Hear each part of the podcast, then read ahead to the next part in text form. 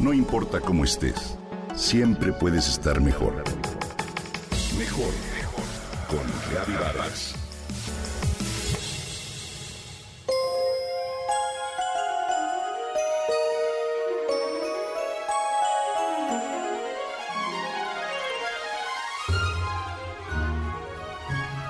Me entretengo con un documental sobre magia.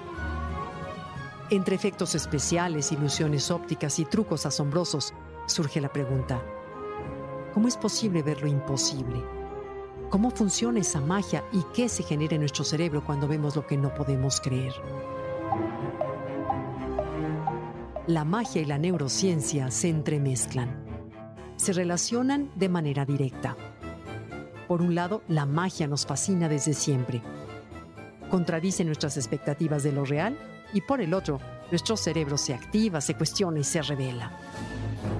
En realidad un buen mago utiliza efectos ópticos, manipula nuestra atención y consigue que miremos pero no observemos. Se aprovecha de nuestras predisposiciones y la fragilidad de nuestros recuerdos. Juega con la mente, percepción y memoria. Jordi Cami, doctor en medicina y catedrático de farmacología en la Universidad de Pompeu Fabra de Barcelona, es apasionado de la magia e integrante activo de la Sociedad Española de Ilusionismo. Desde ahí, promueve estudios científicos sobre cómo funciona nuestro cerebro ante la presencia de la magia. En 2020 publicó El cerebro ilusionista, la neurociencia detrás de la magia. Nuestro cerebro es una maquinaria que no procesa el mundo de forma literal, es decir, no procesa el mundo como si guardara una fotocopia de este, sino más bien lo interpreta. Así, la atención y la orientación del pensamiento en torno a algún estímulo no es perfecta y tiene mucho de subjetivo, lo que hace que tenga algunas trampas. En 1946, Alexander Dean, un teórico del teatro, notó que para que un actor entrara de sorpresa y no fuera notado por los espectadores, debía hacerlo desde el lado derecho del escenario, donde es menos probable que sea notado. ¿Por qué? Nuestro cerebro no es muy eficiente para atender sucesos que ocurren en el campo visual derecho. ¿Te ha pasado que te pegas en el dedo pequeño del pie con la pata de una mesa? Por lo general es el meñique derecho. Y la razón de esto es que la zona básica en el cerebro que procesa nuestra atención está mucho más desarrollada en el hemisferio derecho que presta atención a imágenes del lado izquierdo.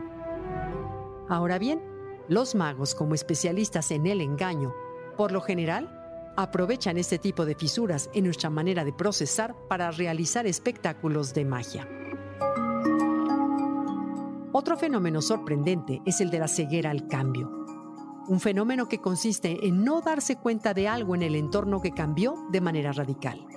Es la clave de uno de los trucos más reconocidos de magia. La ceguera al cambio es un fenómeno perceptivo que hace referencia al hecho de que somos incapaces de detectar o percibir ciertos cambios generados dentro de nuestro campo visual, sobre todo si estos resultan inesperados o graduales. Así, algunos neurocientíficos muestran cada vez más un interés especial por la magia y tratan de descifrar procesos cognitivos. Un movimiento curvo engaña más que uno lineal. La pregunta obnubilante que distrae la atención y otra suerte de artilugios que se basan en nuestro proceso de computación neuronal. La magia, dicen los especialistas en neurociencia, no engaña a la vista, sino a la mente. No hay ilusiones visuales, sino cerebrales gracias a esas limitaciones de capacidad y a la lentitud del proceso de información.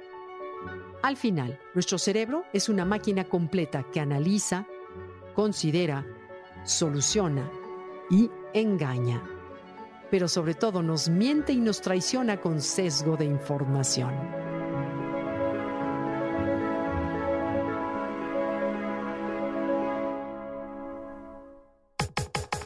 Comenta y comparte a través de Twitter. No importa cómo estés, siempre puedes estar mejor. Mejor, mejor, mejor. Con Gaby Vargas.